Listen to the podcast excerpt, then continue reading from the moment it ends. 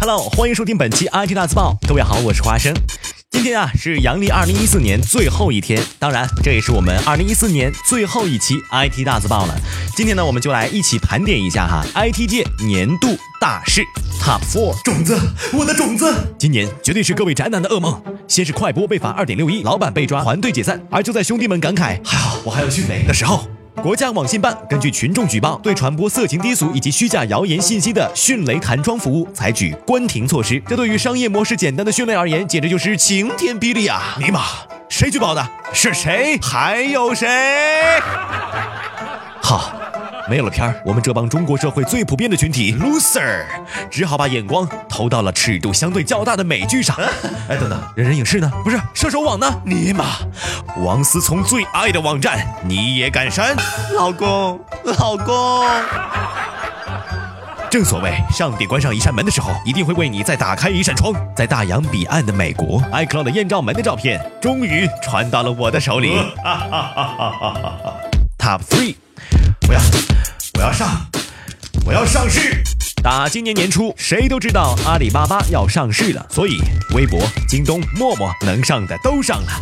但是最牛的还是九月十九号十一点五十五分，代号为“爸爸”的阿里巴巴股票有了第一笔交易，刷新了太多记录。美国最大 IPO，历史最高融资额，最长询价记录，这一切。哦，爱情来得太快，就像龙卷风，离不开暴风圈，来不及。Top two，你们这都仇，什么怨呢？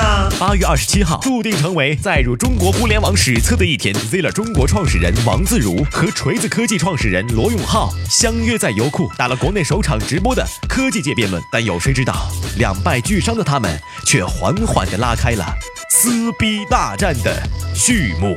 网易丁磊撕逼陌陌唐岩，魅族撕逼小米，百度撕逼三六零。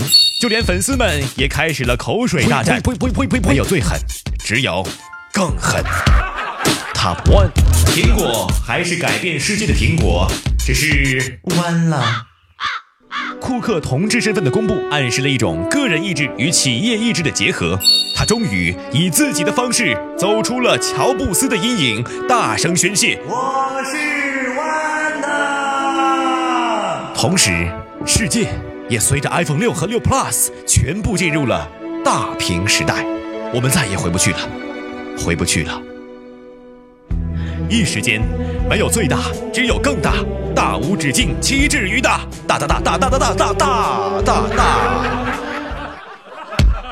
至此，公元二零一五新年来临之际，华生代表全体黑化的员工，祝朋友们新年快乐，我们明年再见，拜拜。